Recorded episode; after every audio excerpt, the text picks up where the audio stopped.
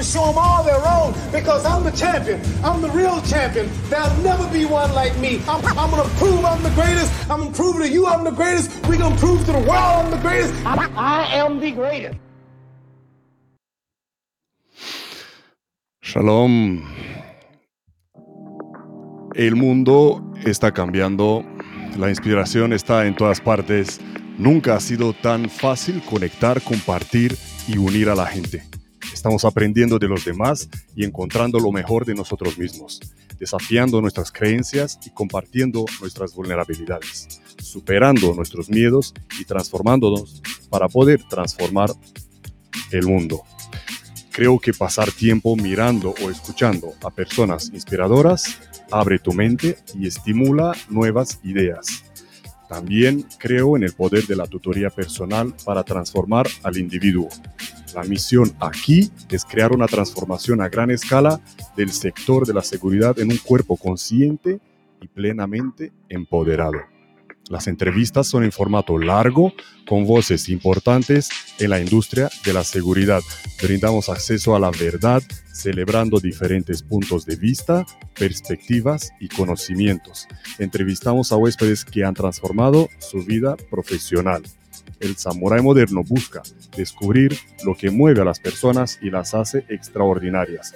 No se trata de mirar o escuchar pasivamente, se trata de aprender, crecer y transformarse. ¿Hasta dónde podemos llegar? Este es el samurái moderno, el samuraimoderno.com. Yo soy Todd y mi invitado de hoy es Antonio Martínez de los Reyes. Volumen Hola Antonio, ¿qué tal? Buenas tardes, Top, ¿cómo estás? Buenas tardes, muy bien, muy bien. ¿De dónde hablas? Bueno, estoy en Madrid, en la Comunidad Autónoma de Madrid, en Boadilla del Monte. Ah, estás en Madrid. ¿Y qué tal? ¿Has preparado las maletas para salir? No, en principio no hay necesidad, pero si fuera necesario, por supuesto, siempre la gente de seguridad siempre estamos preparados para salir a donde somos necesarios. Sí, sí, sí, sí. Voy a hacer una breve introducción para quienes no conocen a Antonio y con su permiso nos vamos a tutear porque, porque la verdad es que tenemos aquí a, un grande, a un grande del sector. ¿Y por qué? Pues vamos a ver unos detalles, unos breves detalles de la experiencia de Antonio. Antonio es teniente coronel en reserva del Ejército de Tierra, Infantería. Em, él ha llevado la gestión de seguridad corporativa de Repsol en el norte de eh, para más de 300 expatriados y familias durante la primavera árabe. Gestión de la evacuación del personal de Repsol de la Embajada de España y de empresas contratistas en la crisis de Libia. 250 personas, empleados y familias evacuados de Trípoli y Campo el Sáhara en febrero 2011. Eh, ha redactado e implementado el plan 2015, en 2015 el plan de continuidad de negocio de Repsol en Bolivia. Es el autor del proyecto de señalización de los bienes culturales bolivianos en el caso de conflicto armado. La realización del estudio de riesgo previo, plan de seguridad, plan de evacuación de expatriados, expatriados y apertura de oficina de Repsol en Gabón, Port Gentil. Realización del plan de gestión de emergencias de Naturgy, antes Gas Natural Fenosa, el plan de evacuación de expatriados corporativo y muy especialmente el relativo a Uganda. Está organizando el Departamento de Seguridad del Grupo Aldesa y es responsable de las operaciones de, y la reputación del grupo en 10 países y abriendo en otros 6 países. Más de una decena de condecoraciones, cruces y medallas es profesor del Centro de Estudios de Derecho Internacional Humanitario de la Cruz Roja Española, profesor honorario de la Sociedad de Estudios Internacionales y ha publicado artículos sobre una gran variedad de temas militares en la Revista Española de Defensa, Revista Ejército y Memorial de Infantería, en la Revista del Ejército de los Estados Unidos Military Review, en la Revista Mastil y Diplomacia Siglo XXI. Es impresionante. Antonio, impresionante. Estaba leyendo al principio sobre la, la, evacuación del personal de Repsol para más de 300 expatriados y familias de la crisis en la primavera árabe. ¿Cómo fue aquello? Bueno, pues como todo en la vida, cuando estás, eh, estás que normalmente todos los que estamos aquí, supongo que los que nos están viendo eh, son profesionales de la seguridad o están interesados en la cuestión. Y el día a día no te deja ver, a veces no te da pie a, no sé, a lo que te pueda venir, aunque evidentemente nuestro trabajo es preventivo, por lo tanto tenemos que estar preveyendo qué es lo que puede ocurrir, para que, no para que no ocurra, sino para que los efectos de eso no afecte a la gente a la que protegemos. Bueno, pues la, primavera árabe era algo que de alguna forma se fue extendiendo. Ya sabéis que en el norte de África tuvo especial incidencia y constituyó un ejemplo en Túnez y tuvo una, unas réplicas de diferente, digamos, intensidad en el resto de países del Magreb. Mm. Pero evidentemente hubo intranquilidad, hubo cierto, cierto disturbio, la, la seguridad pública en esos países, pues, pues estaba, no era todo lo que considerábamos como normal para los países en cuestión. Y evidentemente el personal expatriado siempre es vulnerable, por, eh, aunque no pase nada, pero es vulnerable por el hecho de es, es francamente eh, difícil integrarse al 100% en un lugar con, una, con un idioma distinto, con una cultura distinta y con una percepción incluso de las cosas que ocurren que puede ser distinta a las nuestras, puesto que los accesos a la mm. información en determinados países, la información pública, pues no, no suelen ser tan abiertos como suelen ser en las sociedades de las que nosotros somos originarios. Entonces, evidentemente, al final la primavera árabe en los países que yo tenía, en los que yo tenía responsabilidad, gracias a Dios, eh, bueno, Túnez no teníamos expatriados, no teníamos personal expatriado, era Mauritania, Marruecos, Argelia y Libia, y realmente en esos países no tuvo muchísima, no tuvo mucha incidencia. Y en cuanto a lo que es la evacuación del personal de Resol en Libia, que como has dicho en la lectura, digamos, de mis experiencias anteriores, pues también sacamos a gente de la Embajada de España y de las empresas contratistas, pues bueno, yo creo que lo de Libia nos sorprendió a todos, y cuando digo todos, no solamente a las empresas, sorprendió a gobiernos. Nadie esperaba que el, el líder más fuerte del mundo árabe, como era Gaddafi, por razones que todos podemos conocer, su fortaleza, pero eso, en cosa de una semana, se convirtiera en un proscrito. Un país de 6 mm. de seis millones de habitantes, realmente un país pequeño para la extensión que tiene, se encontrara en el caos del que todavía no ha salido. Eso supuso la necesidad de, de activar los planes de evacuación. Gracias a Dios estaban hechos, gracias a Dios parece que estaban bien hechos y gracias a Dios también tuvimos suerte porque no solamente hay que tener el trabajo hecho, sino que también hay que tener suerte y ejecutar adecuadamente el plan de evacuación, lo escrito, con las variaciones que impone la situación que realmente se presenta. Al final, lo que está escrito nunca, es, nunca está preparado exactamente para lo que ocurre. Siempre hay variaciones. Sí, ¿qué es el que se ha encontrado durante la evacuación? La evacuación? Lo más difícil, lo más difícil, y tuvimos suerte, es que las personas acaben de comprender eh, la mm. gravedad de los hechos y acaben de, y se den cuenta de que hasta un determinado momento es posible evacuar y a partir de ese momento ya no es posible evacuar. Por lo menos no es posible evacuar durante en un breve periodo de tiempo. Mm. Nosotros ahí tuvimos mucha suerte, porque evidentemente esto no es cosa mía solo, es todo el equipo de seguridad corporativa de Repsol en ese momento, yo que estaba en la zona, los que estaban en Madrid, la dirección de Repsol que respondió y que fue, no diría visionarios, pero tuvieron claro que ya llegaba el momento en el que había que evacuar y que había que evacuar inmediatamente y que no se podía esperar ni un segundo más. Tanto es así que al final, desde la evacuación de las personas en Trípoli hasta que se evacuaba a las personas en el campo de petrolífero de Sarara, un kilómetro a mil kilómetros al sur, ya casi pegado a la frontera sur de Libia, pasaron 10 días. 10 días en las que el personal de Trípoli había salido. Sí. Al principio estaba, fue saliendo en un par de días, tres días, hasta que conseguimos organizar todo para el personal del desierto, porque evidentemente la situación de seguridad no era la misma en el sur que en, el, que en la capital. ¿Y, habéis conseguido salvar a todos, a, evacuar a todos? Sí, al final salieron todos. Ya digo que tuvimos suerte. No podemos decir nunca, yo creo que nunca podemos decir cuando las cosas salen bien que, que es que lo hemos hecho muy bien, porque eso nos cerraría las puertas a aprender lecciones. Si lo mm. hemos hecho bien, no hay nada que aprender. Y evidentemente eh, tuvimos nuestras cosas, hubo nuestras cosas. ¿Qué puedo, por ejemplo, qué, qué enseñanza es importante yo saqué de la evacuación de Libia? Eh, las personas, las, cuando hay familias, las primeras familias que tienen que salir son las familias del personal directamente implicado en la evacuación. No es posible que el director de la unidad de negocio, que evidentemente no es un profesional de la seguridad, o que el director, mm. que el director de seguridad, sus familias estén mientras ellos están gestionando la seguridad.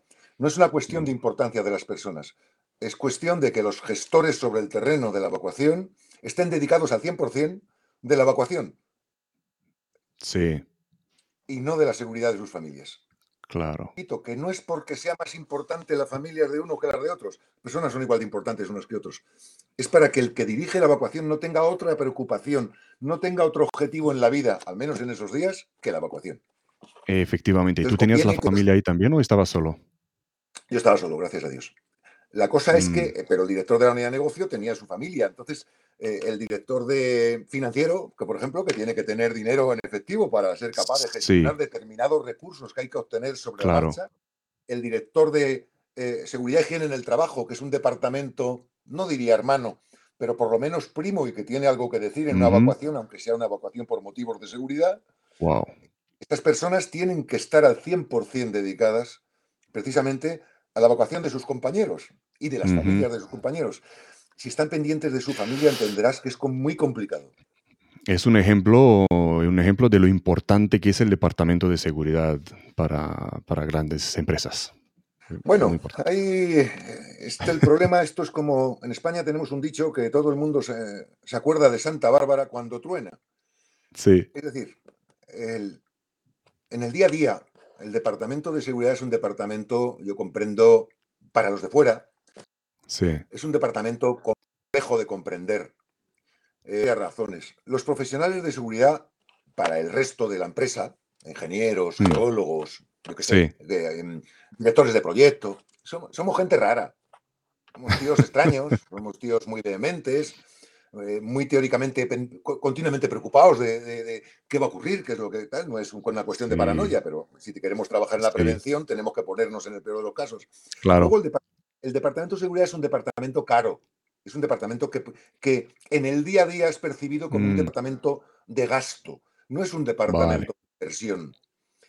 Claro, cuando verdaderamente pasa algo y el Departamento de Seguridad, ya digo, por trabajo bien hecho, y, pero también por suerte es capaz de solventar el problema, entonces ya empiezan a ver que, bueno, bueno, cuidado, que estos tíos gastan, pero bueno, también gastas lo que estamos aquí, que nos están viendo, todos estando más o menos con cierta alegría nuestro seguro, el seguro de nuestro coche. ¿Por qué? Porque sabemos que cuando haya un problema necesitamos asistencia en carretera, una grúa, una reparación. Ahí está la compañía claro, Bueno, pues el Departamento de Seguridad es ese seguro que todos los años pagamos para no tener ningún y no tenemos ningún siniestro, pero que cuando tenemos el problema está ahí. Qué buena comparación, claro. Y cada, cada año esperamos que sea más barato este seguro, ¿no?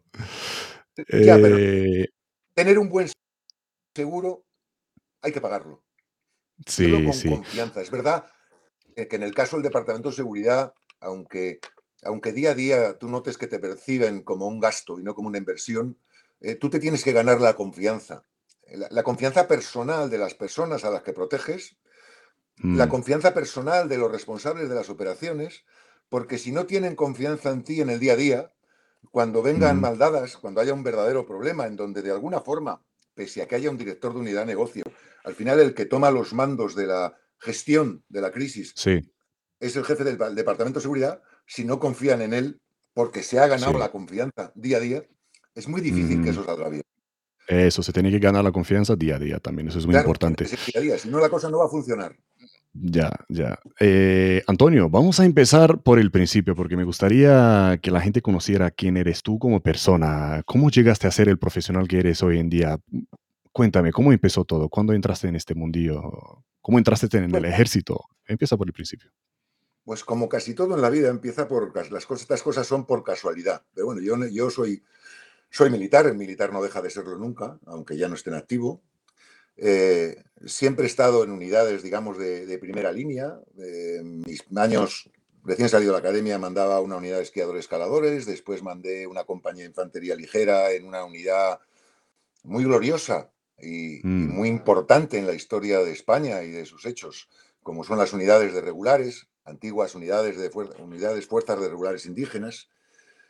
Después estuve destinado en la, en la Legión, la Legión Española, que es una, mm. una copia, una copia con el, en el mejor de los sentidos, porque una cosa que ya está inventada no se puede volver a usar, pues nuestro fundador, Millán Astray, copió lo que vio en la Legión extranjera y lo adaptó a la manera de ser de los estementes, una manera de ser distinta a la que como son los franceses, y creó una unidad que la llamó, inicialmente la llamó el tercio, pero que es lo que actualmente conoce la gente como la Legión Española. Ahí estuve trabajando en el empleo de comandante, mayor para los que no sean, digamos, de. Normalmente el empleo mayor es más normal. El empleo comandante solo se utiliza en Francia y en España y en el resto de países suele ser mayor. Y, después mi última etapa ya al final del empleo comandante y de teniente coronel, los primeros años, era, estaba destinado en el Ministerio de Defensa. Eh, ya no eran unidades, era oficina pura y dura. Me dedicaba, era el jefe adjunto gabinete del director de Relaciones Institucionales y pude trabajar en varias misiones en el exterior, pero llevando ya cuestiones de cooperación cívico-militar entre estructuras civiles y militares.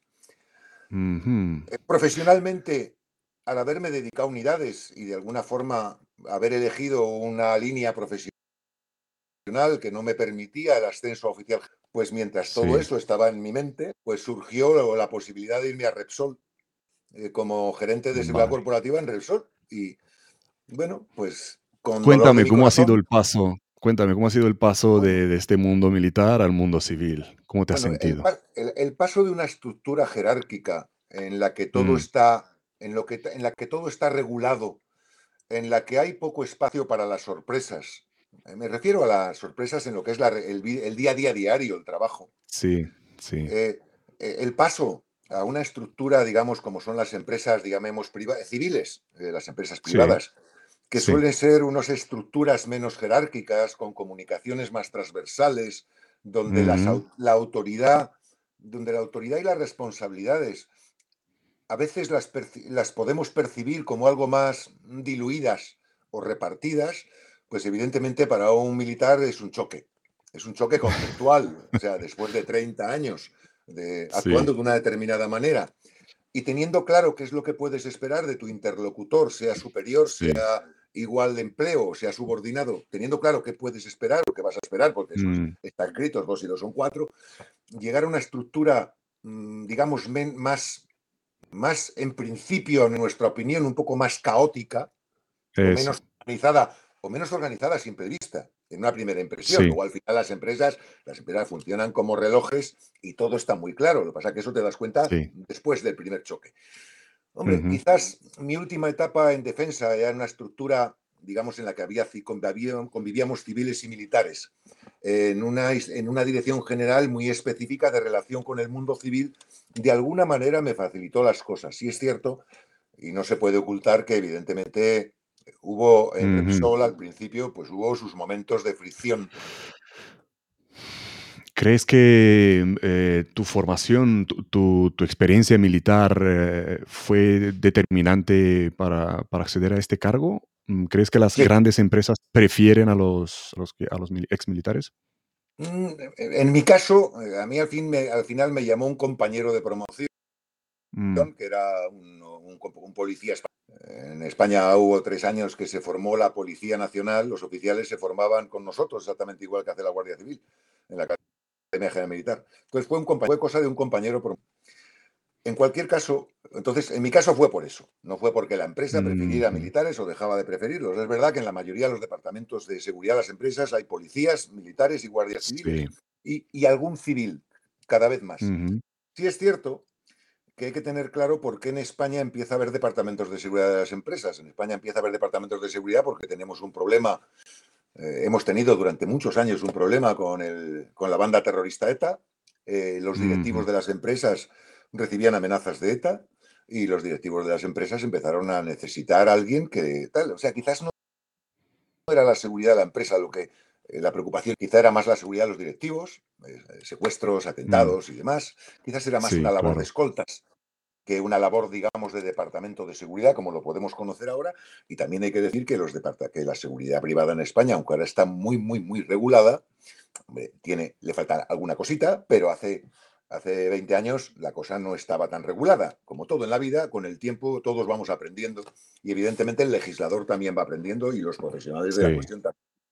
Pero sí, de alguna manera las empresas, las- los empresarios saben que sin que sea exclusivo de los militares, de los policías y de los guardias civiles, es evidente que, lo- que- que en este grupo en el que yo pertenezco de personas somos gente acostumbrada. Hemos oído hablar de seguridad, hemos pensado en seguridad, eh, tenemos más o menos claro lo que, lo que significa seguridad, por lo menos en líneas generales, aunque no sea el, el concepto exacto que puede haber en una empresa. Luego estamos educados en una cierta austeridad, en, una, en un cierto espíritu de sacrificio, Disciplina, en responsabilidad, sí. disciplina, en una lealtad con el jefe y con los subordinados, Sí, que de alguna sí. manera les puede hacer pensar que nosotros podemos, en principio, resultar una apuesta más segura. Eso no quiere decir que personas, digamos, sin formación militar o policial no hagan magnífico papel. Ejemplos hay a Sí. montones. Sí, Sí, es sí. verdad que en sitios de riesgo, en países de. eh, yo siempre les he llamado países de riesgo, pero ahora, como hay que ser políticamente correcto, pues todo el mundo les llama. ¿Cómo les llama? Entornos difíciles. Eh, Es una manera También, de llamarlo. sí. No deja de ser países que están fastidiados, que hay problemas de seguridad, que tienen problemas de terrorismo, de narcoguerrillas y demás. Sí es verdad que ahí, no sé si soy justo o no soy justo, pero mi experiencia personal me dice que al final ahí terminamos militares o policías.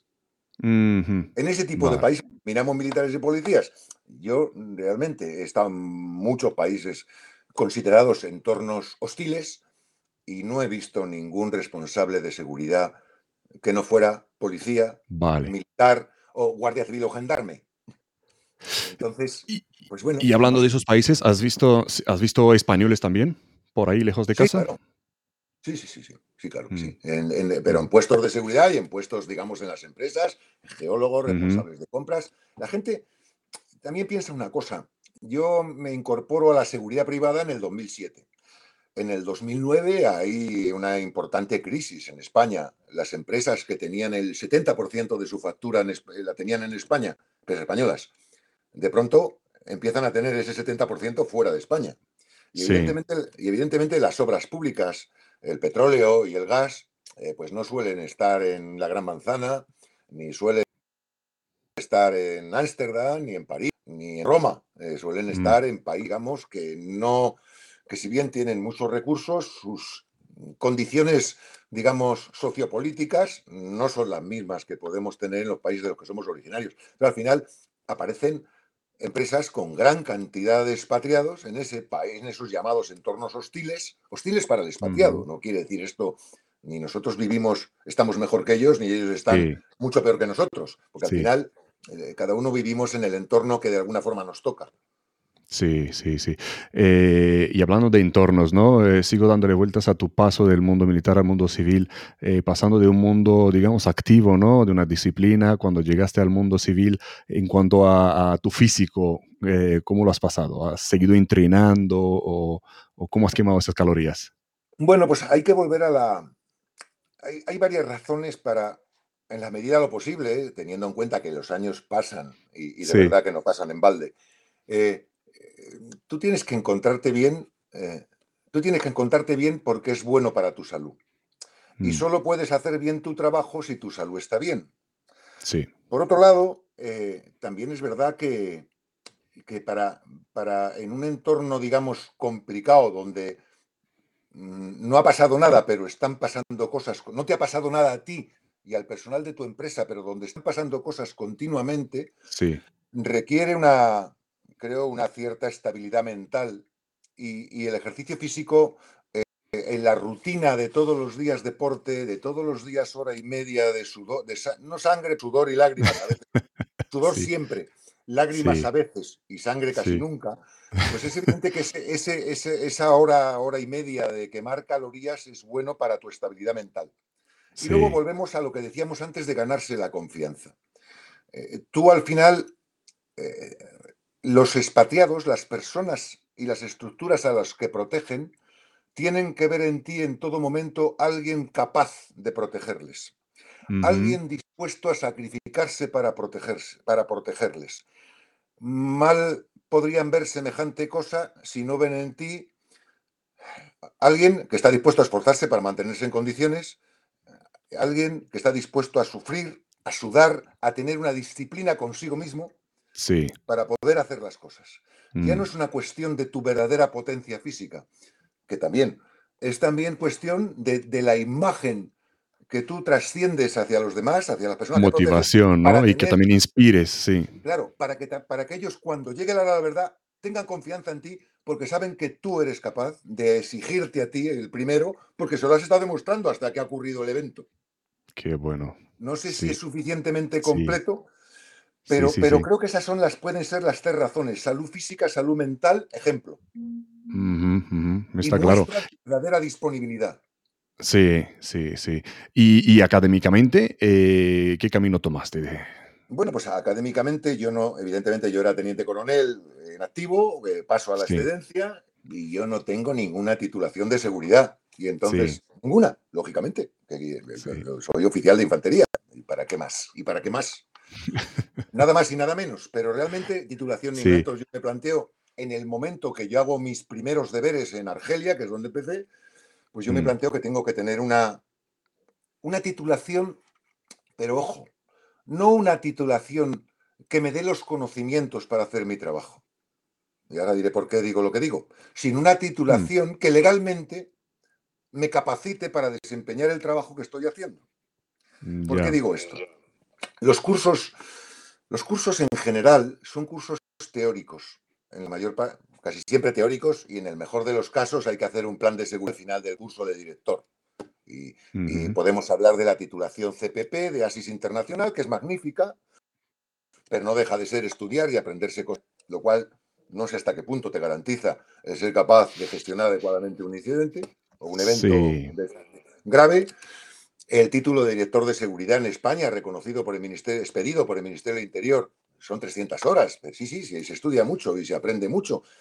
Pero realmente, como en la mayoría de los estudios, que yo estoy convencido, ingenierías, hasta que no juegas, hasta que mm, no sales al campo y empiezas a mover la pelota, la cosa no marcha. sí, Hasta que no empiezas a cometer, en la mayor parte de los casos, pequeños errores, hasta que mm, no empiezas a preguntar a tus compañeros que llevan tiempo en puestos similares cómo se hace una determinada cosa, que evidentemente el curso que has hecho no te lo enseña, tú no Hasta eres- que no te quemas tres veces con el fuego, no dejas de jugar con el fuego.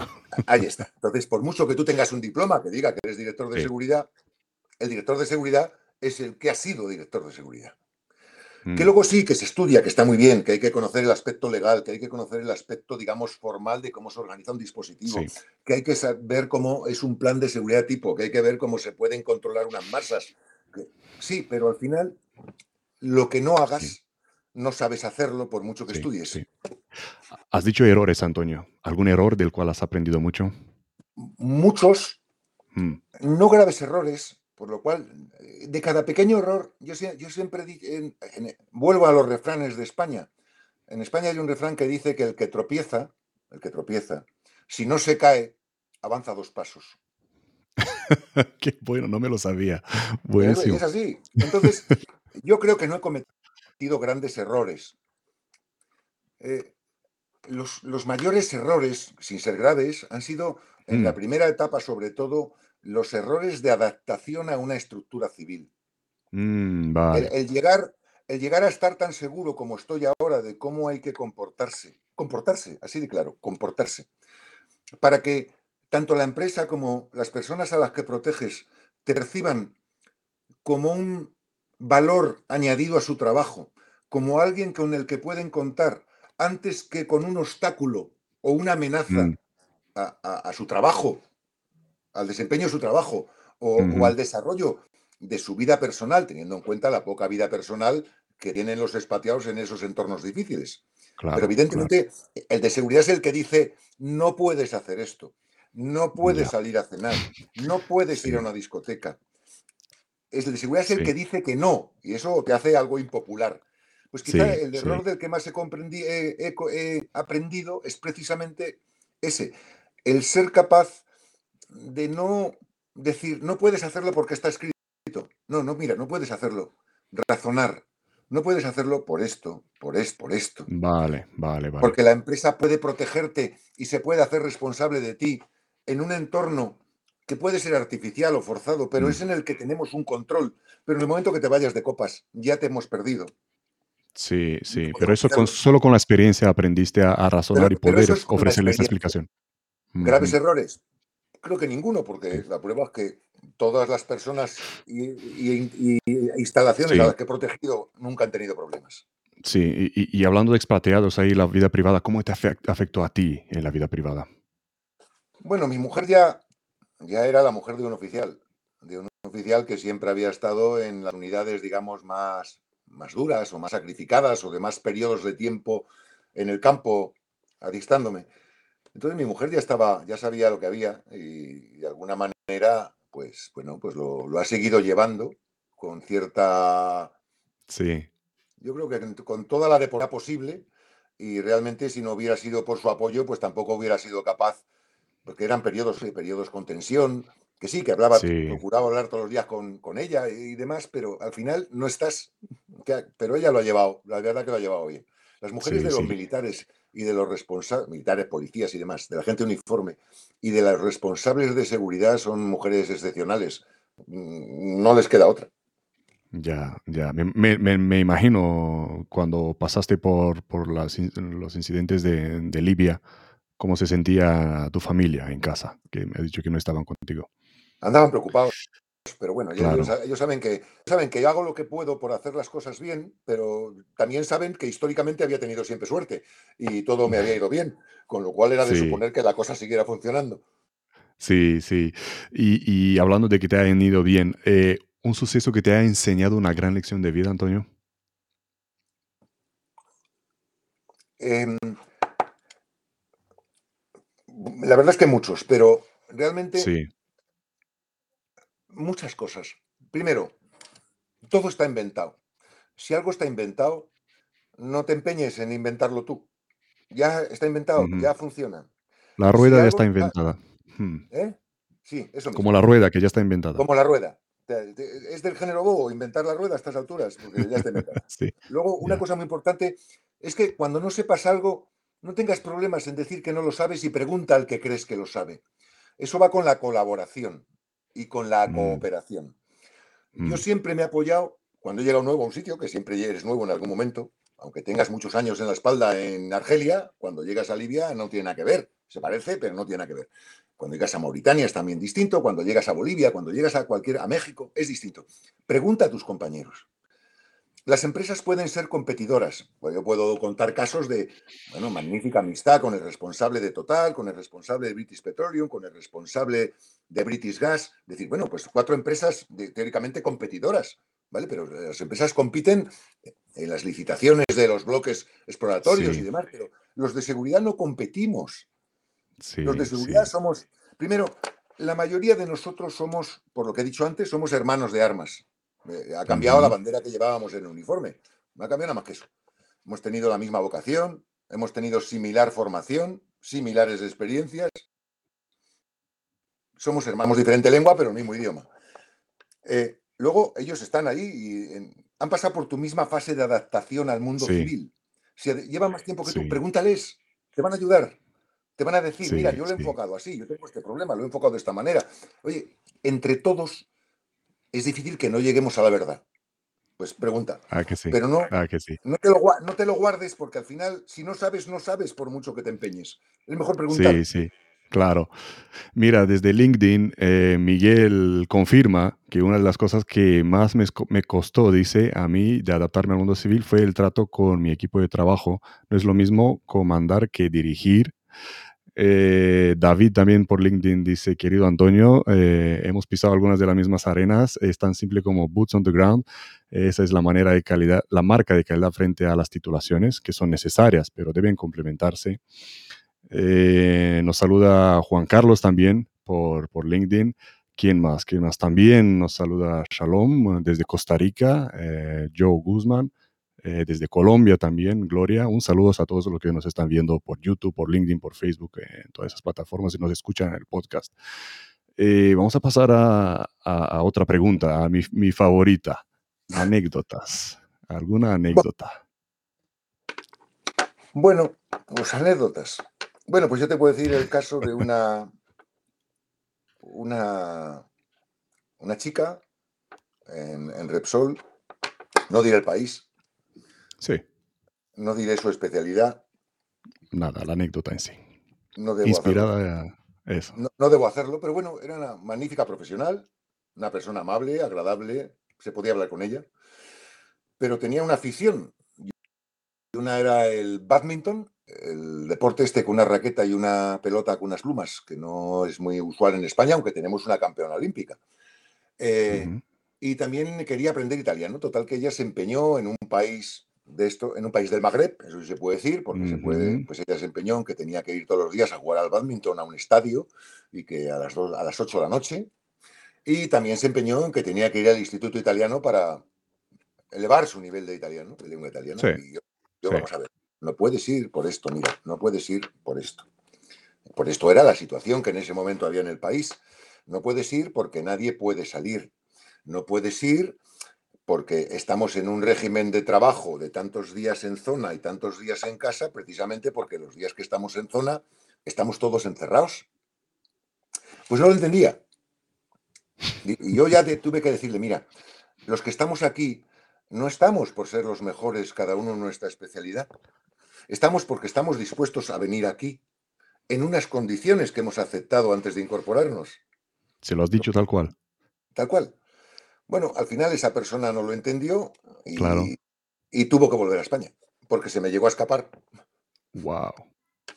Entonces, claro, cualquiera que haya estado en escenarios eh, semejantes, pues puede entender lo que es que un expatriado, cuando hay muchos más que se quedan en donde se alojaban, de pronto desaparezca. Mm. Es que, pues eso, buscar. Claro, y luego pues, Porque situación... claro que, en un grupo de expatriados el, que alguien se salte, digamos, la, digamos, las mínimas, las mínimas, que no eran tan mínimas, pero digamos, las normas de, convivencia y de estancia en el lugar en el que estábamos, de alguna forma pone, pone en cierto riesgo, sin dramatizar, pero pone en cierto riesgo al conjunto. Claro, claro, y luego puede haber un secuestro o un, rescate. puede haber secuestro, puede haber, puedes estar en el lugar inadecuado en el momento más inoportuno, puedes tener un simple accidente de tráfico. Puede fallecer, sí, claro. O sea, pero que no hace falta ponerse dramático o terrorista. O sea, el más mínimo problema, yo siempre he dicho que el, yo siempre he dicho que las personas son vulnerables eh, por dos razones. Son vulnerables en, un país de estos, me quiero decir, en un entorno llamado hostil. Son vulnerables porque son extranjeros. Simplemente por eso ya son más vulnerables que los locales. Y son vulnerables por lo que saben en un momento determinado de la empresa. Entonces, las personas son vulnerables por situación o por condición. Eh, es más, importante un gerente, un director general, que un expatriado normal, que un ingeniero recién salido de la facultad. No, como personas son mm. iguales de importantes. Pero es evidente que, es evidente que el, amigo de lo ajeno o el terrorista siempre va a mm. pensar que va a obtener más rendimiento si secuestra a un director general que al ingeniero que acaba de salir de la facultad. Si es un, digamos, espía industrial, siempre pensará que ese director general sabe más de la empresa que este ingeniero que acaba de incorporarse. Siempre será más fácil secuestrar a un expatriado que a un local. Se supone que el expatriado tiene un nivel económico mayor, se supone que Muchas, se suponen muchas cosas que en principio son ciertas. claro, Y, cuéntame, eh, ¿cuál es la... ¿Qué hace el, responsable de seguridad de, semejante empresa multinacional en caso de desobediencia del personal? ¿Está pues obligado a, pues informarlo? y... Pues lo que tiene que hacer, como ya no tiene la autoridad que, o, la, o la potestad que tiene realmente, que tenía cuando estaban las Fuerzas Armadas o en la policía, pues lo que tiene que hacer es comunicárselo a sus jefes. Ya. Y dejarles bien claro que de esa manera lo único que se consigue, aparte de distraer en exclusiva al director, al jefe, al gerente de seguridad, responsable de seguridad de sus funciones, claro, porque si alguien se te ha escapado o se ha perdido, pues no, ya no, ya no hay ningún otro problema que te pueda ocupar nada más que solucionar ese. Y luego que esas personas no están cumpliendo las condiciones de, de, estancia en ese mm. país, en esa expatriación, y esas personas mm. de alguna forma están poniendo en riesgo al conjunto del personal expatriado e incluso a la reputación de la empresa. Sí, claro, muchas veces la gente dice, no, los incidentes de seguridad son, un son una desgracia, sí. Los incidentes de seguridad son una desgracia. Los incidentes de seguridad, pues, si se ocurren y no se han tomado las medidas adecuadas, pueden suponer un claro incumplimiento legal los incidentes de seguridad pueden, pueden suponer para la compañía también un importante coste económico. Y los incidentes de seguridad, si se materializan, siempre son de la reputación de la empresa. O sea que a esa desgracia humana que puede ocurrir, evidentemente es la más grave, hay muchos daños que se producen en la empresa. Sí, sí, hablando de desgracias, Antonio, ¿en algún momento te has preguntado qué miércoles hago yo aquí? Pues mira, eh, quien nos, tú y quien nos escuche o nos vea dirá, está un poco loco. Pues sí, pero no, nunca lo he pensado, porque siempre he ido a donde he querido ir. Mm. nunca me he sentido obligado. Siempre que he ido a un sitio es porque he querido. Eh, y, y, hombre, nunca sabes realmente dónde te metes. Pero sí, claro. con la edad, ya los que me veis, ya veis que no tengo 30 años, ni 40, ni 50, pues con la edad vas haciéndote un poco, no sé, yo he ha habido veces que he pensado, casi que estaba más a gusto en Libia que en mm. Bolivia. En Bolivia la situación de seguridad no tiene nada que ver con la de Libia, eh, incluso la actual de Libia. En Bolivia no había apenas problemas de seguridad, pero yo ya estaba más hecho, al final el cuerpo y la mente se hace a vivir en una cierta situación de tensión. Eso puede que no sea bueno. Eh, y puede que haga de nosotros unas seres un poco extraños. Pero es verdad que te acostumbras, no voy a decir a vivir peligrosamente, pero a vivir en un, en un cierto estado de alerta en el que casi te parece más predecible lo que pueda ocurrir en esos llamados entornos difíciles que, mm. digamos, la vida en la corte, en la corporación, en la sede central al final todos terminamos acostumbrándonos a lo que más hemos ido haciendo. Y yo te os digo, lo sé, lo digo como lo siento, pero yo y mis compañeros, cuando las pocas temporadas que he estado en la corporación, en las diferentes empresas, siempre he estado más cómodo eh, lejos eh, que, cerca. Sí, sí, sí, sí. porque tenía más sensación de control. Eh, en una corporación no solamente tienes que estar con tu trabajo, también tienes que estar con ciertas, digamos, eh, protocolos y maneras y, formas de estar corporativas en, las, en, las que, en, los sitios en los que, no sé, las cosas que son normales, en, digamos, en el campo, con las botas y en el barro, no son tan normales.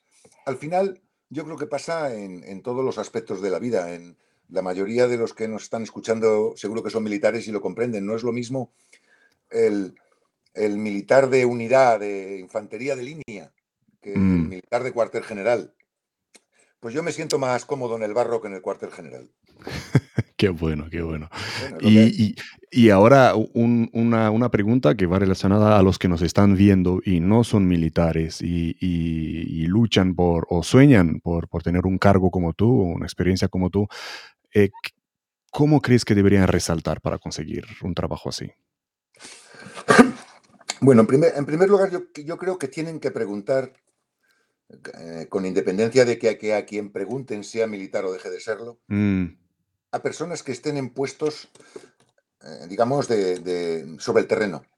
Eh, mm. a personas que no vivan cómodamente, mm, a personas que no estén, ¿cómo decir? A personas que tengan que lidiar cada día con problemas reales. Que están operativas. luego, pero con independencia de que esas personas hipotéticas sean militares o civiles. Luego que sí, luego que sí, que se preocupen de obtener una, certificación, que se, que se, preocupen porque evidentemente da una cierta base. Y para el que nunca haya oído hablar de seguridad, pero simplemente le guste la seguridad, evidentemente eso le va a hacer comprender, eh, eh, adquirir el vocabulario y las maneras de las cuestiones de seguridad. Y porque para poder ejercer la profesión hay que tener una certificación. Eso sí que no hay otra. Pero, y luego que no digan nunca que no, que no digan nunca que no a una aventura. A lo que en principio puede parecer algo que no está del todo claro. que pregunten a, que cuando lleguen, si lo consiguen, que, irán escalando, que pregunten, que establezcan su red de contactos, que pregunten a sus homólogos de otras empresas. Otra cosa muy importante, que establezcan las mejores relaciones posibles mm. con, las, con las policías y los ejércitos de los países en los que estén, con las autoridades. Si hay algo que es soberanía 100%, soberanía de un país 100%, es la seguridad. La seguridad un país, ningún país del mundo, la cede. Solo si nosotros, los responsables de seguridad, tenemos las mejores relaciones posibles con las policías, con las autoridades, podremos hacer nuestro trabajo. Nuestra capacidad de reacción, la capacidad de reacción de un responsable de seguridad en un llamado entorno difícil, en un país que mm. esté complicado, la capacidad de reacción de responsable de seguridad es prácticamente ninguna. Luego, como todo nuestro trabajo lo tenemos que basar en que lo que pueda ocurrir no nos ocurra y que si nos ocurre los efectos sean los mínimos. Eso solamente, lo podemos, eso solamente lo podremos obtener con información y con el apoyo de las autoridades. La pura definición de la seguridad acaba de dar, efectivamente. Eh, y aquí nos, nos confirma eh, Juan Carlos, que también ha estado entrevistado aquí, quien mi espalda cubre, la suya protejo. Eh, también Miguel, no es lo mismo el marino de a bordo que el marino en tierra. lo confirman por todas partes. un usuario de Facebook que es cierto, una gran verdad incomprendida. También nos están viendo desde Rumanía, arp, Eh, Antonio, ¿cuál fue los desafíos? Bueno, pues mira, eh, quizá mi, desafío no tenía que ver nada con la seguridad. Para que alguien que haya podido leer, que haya escuchado eh, o haya leído en LinkedIn o en Facebook mi perfil, pueda mm. pensar, ¿no? Para este hombre seguro que lo más desafiante ha sido lo de Libia. Pues no, pues no. Inexplicablemente no, quizás por lo que he dicho antes, de que vivo más cómodo peligrosamente que sin, que sin ese peligro. Mirar, mi, mi primer, mi mayor desafío fue cuando en Bolivia me planteé, en Bolivia me planteé que lo que he dicho hace un momento de que la soberanía es de un país y que un responsable de seguridad no puede suplantar la función seguridad, puesto que es propia de la soberanía del país. Sí. Es la mayor soberanía, es precisamente la seguridad. Y entonces yo me planteé cómo podía hacer para tener la colaboración del ejército boliviano en la seguridad mm, desde, desde el final de la valla de las instalaciones de mi compañía, que en Bolivia era Resol, eh, hacia afuera, para que me garantizara la seguridad dentro, de esa que esa ya sí que era responsabilidad exclusiva mía. Y yo me planteé que yo no tenía, no estaba nada dispuesto a pagar y, es, nadie me lo reclamó, ¿eh? ojo, yo tengo magníficos amigos en los más altos niveles de mando del ejército de Bolivia. Y, yo para, y yo para Bolivia solo tengo, solo tengo agradecimiento. Pero yo que acababa de llegar a Bolivia me planteaba que yo necesitaba la colaboración del ejército de Bolivia en la, en la seguridad de nuestras instalaciones, en las que estaban en el campo, evidentemente. Y yo me, no, dándole vueltas a la cuestión, dije, vamos a ver, si en la propia constitución boliviana asignan al ejército de Bolivia, la protección de los recursos naturales, ¿vale? Dato uno. Protección de recursos naturales, misión del ejército de Bolivia. Bien. De puertas adentro, de las estaciones de Repsol, esto es cosa mía. Y eso sí que no se lo puedo pasar a nadie.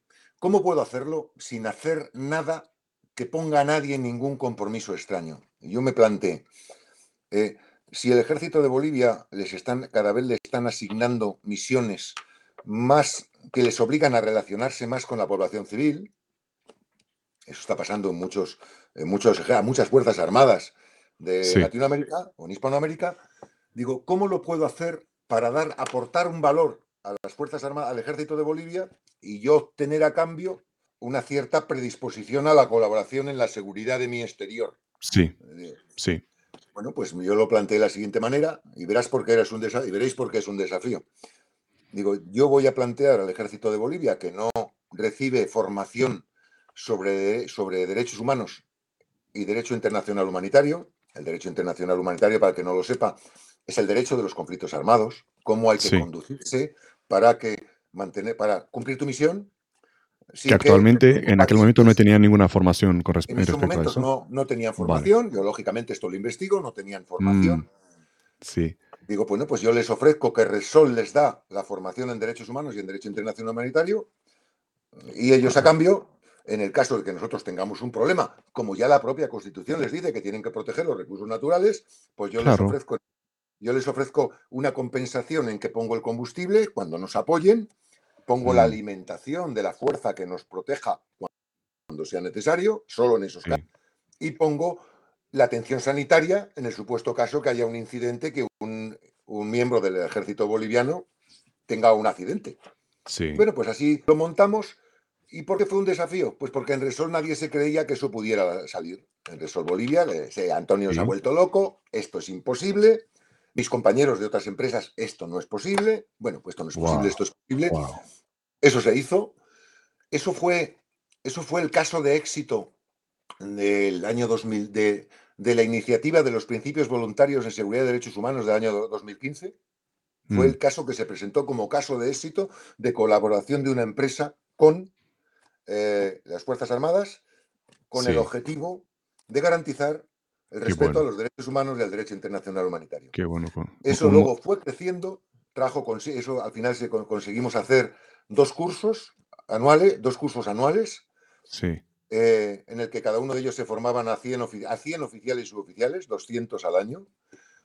Los 10 oficiales mejor calificados, Resol les facilitaba una beca completa para hacer el curso avanzado de Derecho Internacional Humanitario en el Instituto Internacional de Derecho Humanitario de San Remo.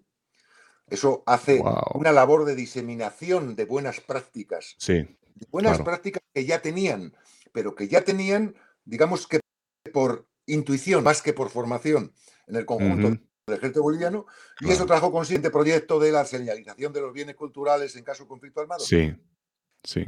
Eso trajo consigo unos beneficios, una magnífica relación con las Fuerzas Armadas de Bolivia.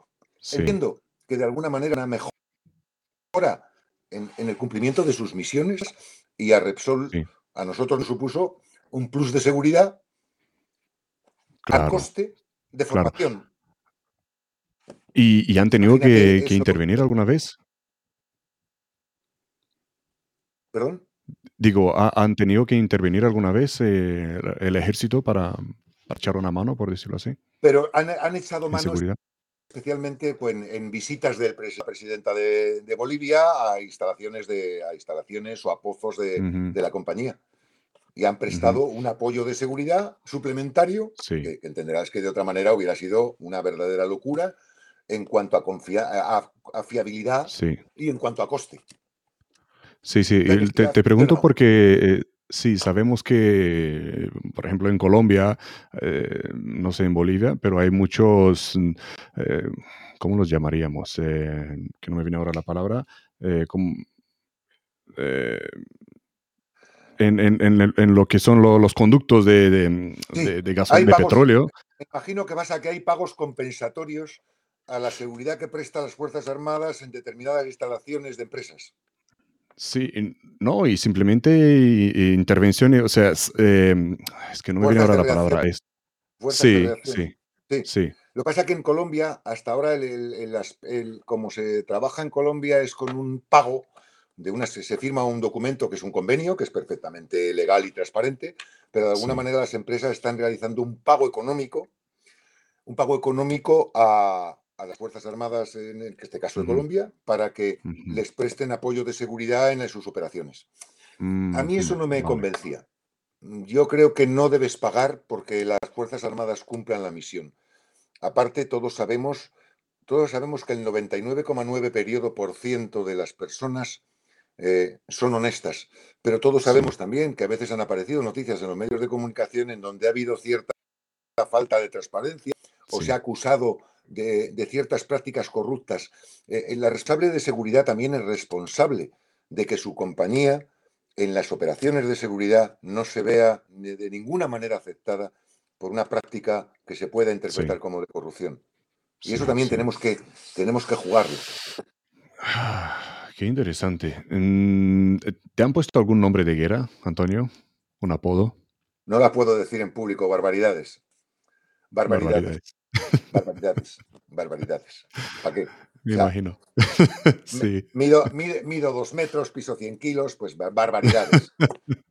barbaridades. Me imagino. Era, eras el Rambo ahí, ¿no? no, no, no, no, de todo. Me, tan acordado hasta de mi madre alguno, pero bueno, eso es una cosa. No, no, realmente tampoco. No, no, realmente no, no, no. Más entre mis compañeros de profesión militar. Claro. Que, digamos al nivel eh, ya en el trabajo con una empresa civil privada, pues ya no, no, vamos, nunca me he enterado. Sí, sí, sí. sí, creo honestamente, y está feo que presuma, que creo que al final, con, lo que es la estructura de las compañías, eh, yo no creo haber alcanzado el 100% de integración, porque al fin y al cabo mm. yo comprendo que, que el de seguridad dice que no y el de seguridad cuesta dinero pero sí estoy convencido, y ahí sí pondría la mano en el fuego, que a los expatriados de los cuales he sido responsable sí han apreciado mi trabajo, sí me han cogido cierto cariño.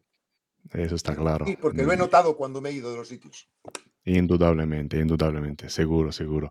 Em, ahora, ¿qué te enorgullece de tu vida profesional, Antonio? Eso de todo, y nunca he dicho que no. Nunca he dicho que no podía, que no se podía hacer. Vale. Y me he buscado la manera de hacerlo. Quizás sea lo más, lo único que me puedo sentir verdaderamente orgulloso. La mentalidad militar, ¿no? Una misión que debes de llevar a cabo. La misión debe cumplirse. No, pero eso yo creo que no es militar. Yo creo que hay que ser, vamos a ver, todos, todos con independencia de nuestra vocación, que mi vocación es la militar. Dependencia no es, no es la seguridad privada, las cosas como son. Eso ha venido, la vida me ha llevado a esto, pero al final eh, yo creo que todos trabajamos por dinero. No porque trabajemos porque seamos unos mercenarios en el peor de los sentidos, mm. o en su mala acepción, por ser justos, eh, sino porque si no nos pagaran, no haríamos el trabajo que hacemos. Ni siquiera los militares lo harían si no les pagaran. Lo cual no quiere decir que trabajemos por dinero solo. Hay un componente hay un componente vocacional, una vocación de servicio, indudablemente, pero al fin y al cabo, a mí me, a, mí me han pagado durante toda mi vida profesional por hacer el trabajo que tenía que hacer. No es de recibo, no es admisible no hacer el trabajo por el que me pagan. Otra cosa es que haya momentos en los que estés más dispuesto, mm, convencido, mm, pero al final tienes que hacer lo que tienes que hacer. No, no, no hay manera de escurrirse ante eso nosotros, mm, mm. ninguna persona, pero desde luego jamás un profesional de la seguridad, por lo que he dicho antes de la confianza, puede decir que no. Sí, sí, qué bueno, qué bueno. Esa es la actitud, la actitud de, llevar la misión a cabo, con éxito. La misión, la misión es lo primero. Y, hablando de ello y hablando de, con el término de países en, en, riesgo, ¿no? Como los, como los denominábamos. entornos complejos. Es que entornos, entornos complejos. ¿Has estado alguna vez en, una situación compleja, de, con gran, gran, riesgo hacia tu, vida? Sí, sí, tanto yendo de uniforme como, digamos, yendo de paisano. Mm. Pero, sí, sí, pero es que era el trabajo. ¿Qué te ayudó a salir de ello? Pues con las milicias en Libia, aquello era un verdadero descontrol, un verdadero caos. Mm. No hay orden en el caos. Eh, gente, sin, gente sin formación, gente sin control, gente sin un mando claro y definido, armada, mm. en donde era su, su, su momento emocional el que podía decidir si tú vivías o no vivías. Bueno, al final, pese a lo a lo tiesos o, estrictos que podemos ser los militares, y perdona a los civiles que, lo haga así, pero es que soy lo que soy, no, no puedo hablar de otra experiencia. Eh, somos, yo creo que somos gente muy... Eh, la, vida eh, del militar y la vida del responsable de seguridad en esos entornos complejos te hace ser más flexible, tienes más capacidad de adaptación, eres, eh, tienes más paciencia. Sí. Eres capaz, de, eres capaz de, enfrentar situaciones, no diría imposibles, pero que seguro que vistas desde fuera se perciben como tales. Con cierta, a veces el sacar un paquete de tabaco mm, soluciona mm. una tensión una tensión que solo podía conducir al desastre. Yo recuerdo en Libia que, es una anécdota, que yo tenía Contratamos una empresa, que no diré el nombre, para que nos diera seguridad y nos pusieron a un, a un suboficial escocés del Special Air Service, famosa, famosa y magnífica unidad donde las haya. Sí. Y el caso es que hubo un incidente con un checkpoint ilegal. Bueno, un checkpoint ilegal no, como todos los checkpoints que había en ese momento en Libia. sí. No es que eran ilegales, es que era gente que estaba ahí en medio y que no te dejaba pasar. Y con apuntaban con todo lo que tenían. y salió el amigo escocés del SAS. Y yo, desde el coche, yo no salí, claro, yo teóricamente era el protegido. Sí. Era justo la vuelta de, a la vuelta de Libia, a la vuelta a Libia después de la evacuación, era, era septiembre del 2011. Nos habíamos ido en febrero, volvimos en septiembre, contratamos esta seguridad, una famosa empresa internacional, y salió el amigo escocés con la mejor de su voluntad, y yo veía que en la conversación, en el lenguaje corporal, pues yo qué sé, a, cuatro o cinco metros estaba hablando con los milicianos, y yo veía que eso no, que eso no iba bien. No iba bien porque yo notaba que los libios estaban mosqueando, notaba que el suboficial del SAS se movía más de lo debido, Sí. Y notaba que eso no marchaba y entonces yo salí del coche, rápidamente se dio la vuelta, era su obligación, no, no, métase, métase. Y yo que no. Entonces fui yo el que metió al, al amigo del SAS, lo metí en el coche, saqué un paquete de tabaco, yo evidentemente no hablo árabe, eh, ellos no hablaban inglés y tampoco es que mi inglés sea para tirar cohetes, entonces no nos podíamos comunicar, pero yo simplemente saqué tabaco. Y me fumé un cigarro con ellos, sin entendernos nada, y me parece que has visto una foto con ellos de las que te envía. Ah, era, sí, era esa. Entonces, porque al final no hace falta hablar. Al final es tu actitud. Si tú con tu lenguaje corporal, con tu manera de conducirte, no. ¿Quieres que la ponga? ¿Quieres que la busque y la pongamos ahora? Sí, sí, como quieras. No tengo ningún inconveniente. Si quieres ponerla, ponla. Si no, no la pongas, me da igual. Pero que, que eso al final es una cuestión de, de eso, de la experiencia, no, no el título. La experiencia. Y la experiencia la puede tener tanto el civil como el militar, siempre y cuando esté dispuesto a ir a sitios que en principio no parecen los más atractivos, pues la experiencia es cuestión de estar en el sitio, no es cuestión y, que salga bien, claro. Sí, tengo aquí unas cuantas, no quiero ponerla equivocada. Eh, sales tú en una con, dos, y en otra, donde estás con los dos a tu izquierda, sí, en otra con cuatro, sí. Pues cualquiera de las dos, porque las dos, las dos fueron origen de algo parecido. Sí, vamos a ver si es esta. Eh, vale, se está, se está subiendo. Eh, aquí, a ver si es esta. Una. Sí, aquí estás. ¿Dado cuenta la, de, pinta de, los hombres? Perfil te pareces a, George, a George Bush. no sé yo si eso es bueno o malo. sí. ¿Cuál de ellos? ¿JR o ya, eh, eh, sí, el hijo, el hijo. Sí, mira, ya, ya se ven medio sonriendo ya contigo ahí. Qué bueno, qué bueno. Pues eso, eso al final es una cuestión de. Vamos a ver. Mm, yo pienso que eh, esta gente, por las que a veces nos sentimos amenazados en estos llamados entornos complejos, mm, ya. tampoco, tienen el mayor interés en, en hacerte daño. La mayoría de ellos no saben ni qué están haciendo si tú eres Agresivo, si tú eres agresivo, pues, claro. Pues, lo normal es que eso no acabe bien. Pero si tú eres, sin bajarte los pantalones, hombre, tampoco hay que humillarse. Pero si tú eres alguien que ven que no es una amenaza, que sonríe, que, que no impone, sino que eso, facilita las cosas, un diálogo sin palabras la cosa marcha. Sí, sí, sí. El ego, ¿no? El ego, que todos mis invitados lo mencionan. El, ego es un, gran problema, ¿no? una gran piedra. vamos a ver, yo, uno, todos los seres humanos podemos tener el convencimiento de que algunas cosas son blancas o son negras. Pero al mm. fin y al cabo, en esas, esas cosas son dos o tres. En todas las demás, sí se puede relativizar. Entonces, eh, siempre hay que ponerse, alguien decía en LinkedIn, las botas. Sí, pues hay que ponerse en las botas del otro. Sí, mm. ponte en las botas del miliciano. No te digo que te pongas en las botas del terrorista, pero bueno, de alguna manera también, para saber qué puedes esperar y cuál va a ser su amenaza. Si es bueno que te intentes poner en las botas de un terrorista. La gente se piensa, no, los terroristas son tontos, no, no se enteran, son... No, no, no, cuidado. Si los mm. terroristas y los narcoterroristas son capaces de llevar de cabeza a los gobiernos de, medio, de todo el mundo, no serán tan tontos. Ya. aparte, no hay peor error que el que eh, infravalorar a tu oponente. Sí. No, Tu oponente, como poco, es tan listo como tú. Sí, sí. Ley de las artes marciales. Claro, lo normal, si tú eres el que está, digamos, preocupado, es que él sea más listo que tú. Mm. En cualquier caso, en ese momento y en, esa, en ese instante, tiene la, él tiene la capacidad de, hacerte daño. Bueno, sí, juegas en su ring. Vamos a intentar jugar. Sí, eh, lo confirma por LinkedIn el teniente Cuenca. La experiencia es la experiencia muchas veces poco valorada.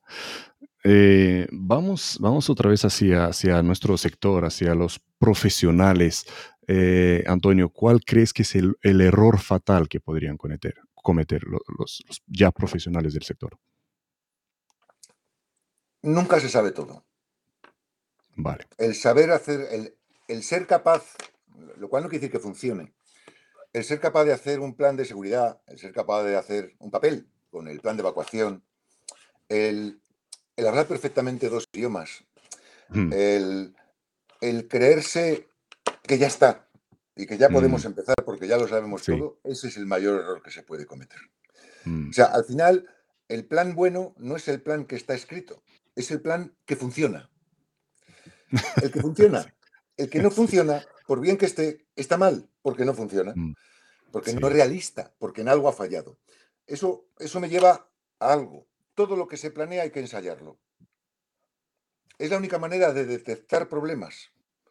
Es imposible tener un libro que lo diga todo, pero si, tenemos si somos capaces de ponernos en el lugar del que teóricamente tenemos enfrente y somos capaces de trabajar en, la, en, la hipótesis, en las hipótesis más peligrosas en cuanto a la actuación del enemigo, eso los militares lo entenderán muy bien porque es uno de, las, de los parámetros de trabajo nuestros, y somos capaces de planificar nuestra, nuestra, de hacer nuestro plan para cada una de esas hipótesis, y somos capaces de establecer qué hay que hacer, quién lo va a hacer, cómo lo va a hacer y cuándo lo va a hacer, es, lo más probable es que cuando ocurra un evento, el que sea, no va a ser exactamente uno de esos eventos previstos, pero seguro que sí es un compendio de todos ellos. Con lo cual sí sabremos qué hacer. Si lo hemos ensayado, al final no estamos solos. Necesitamos la colaboración, la colaboración activa de nuestros protegidos. Si hemos ensayado, sabrán qué hacer. Sí. Entonces, mm, medio funcionará. Y siempre nos hará falta la suerte. la suerte, ¿eh? Por bien que la hagamos, nos hará falta la suerte. Sí, Porque si tenemos mala suerte, por bien que la hagamos, no saldrá. ¿Y eso quiere que fiemos a la suerte nuestro éxito? No. Ya, ya. Nosotros vamos a hacer todo lo que esté en nuestra mano. todo. En el plano. Eso en cuanto a sí, eso en cuanto a los profesionales, ¿vale? No creer que te lo sabes todo. A los principiantes, ¿qué crees que no están haciendo bien? Haciendo bien? Yo creo que están haciendo mucho curso. Vale. Ya lo veía venir desde el principio de la entrevista que me estabas diciendo. Claro, yo, creo que se está haciendo. Eh, vamos a hacer un curso de compliance, vamos a hacer un curso de ciberseguridad, vamos a hacer otro curso de continuidad, vamos a hacer un curso de infraestructuras estratégicas. Enfocarse, ¿no? Eso está muy bien, pero al final lo único que te enseña es la práctica. Vale. Luego, es preferible, creo yo, eh, aceptar algo que en principio consideremos que está por debajo de nuestras expectativas, pero que mm. realmente nos aporte experiencia. A siempre estar esperando la posición ideal. Como dice el dicho, una vez más, hay que ser cocinero antes que fraile. Hay que ser, o sea, un, un oficial o un suboficial en las Fuerzas Armadas, antes que nada es un soldado, es un combatiente tiene que ser un combatiente. Un oficial tiene que ser antes un combatiente. Sí, sí, sí. Y tenemos que formarnos y tener experiencias en la medida de lo posible de combatientes para ir mm. aprendiendo. Vale. Solamente se puede, solo se aprende lo que se hace y solo se aprende de los errores, no se aprende del éxito. el éxito no enseña, el éxito hace justo lo contrario. Te hace pensar que eres el mejor porque has tenido éxito y entonces ya no eres el mejor porque has tenido éxito. Eso, eso. Es el error el que te forma, el que te dice, aquí me he equivocado y aquí que me he equivocado no me voy a volver a equivocar. Buscar, buscar trabajar, buscar poner en práctica todo lo que has aprendido. Sí, sí. Eh, y, Miguel Garnica nos confirma desde, desde LinkedIn el décimo principio de la guerra, la suerte. Efectivamente. Eh, vamos al sector en, su totalidad, de la, de la seguridad privada. Eh, ¿Cómo lo ves en las últimas décadas aquí en España? Yo pienso que las empresas están, están, están aprendiendo. Yo pienso que en España están aprendiendo. Eh, y, han aprendido un poco a bofetadas. O sea, es por lo que te mm. decía. Eh, las empresas tenían el 70% de la facturación en España, todo era muy tranquilo, ETA ya teóricamente se ha acabado, y aquí no pasa nada, ya no hay problemas. Y, pero de pronto hay una crisis y toda la facturación se va a, los llamados entornos complejos. Y entonces se dan cuenta, pues, que hace que hay secuestros, que hay asesinatos, que hay presiones, sindicatos ilegales, que hay narcotraficantes, que hay terrorismo. Claro, y eso, y eso requiere que allí haya un profesional. Hmm. Al principio era un profesional para cubrir el expediente, de, cara a las empresas. Después ya era un profesional a que hiciera su trabajo. Sí. Y, yo, yo, pienso que la cosa se va, se va mejorando. Claro, hablamos del futuro. yo pienso que mejora. Quiero que honestamente creo que mejora. mejora es optimista. Las de los profesionales de seguridad. Mm. Profesionales de seguridad vayamos mejorando para cubrir las expectativas que van a ir necesitando cubrir las empresas. Porque claro, también los que creemos, quizá yo sea el primero, que tenemos mucha experiencia, también podemos cometer el error de decir, joder, si yo ya he estado en Libia, he estado en Argelia, he estado aquí, está en Bolivia, mm. está en México. Joder, si es que ya es imposible una. Y, poderme creer que yo también, que los que hemos pasado por estas experiencias también lo sabemos todo. Y no, hay que seguir preguntando. Porque lo que, no te, lo que, te, lo que a ti no te ha ocurrido, le ha ocurrido a tu colega de al lado.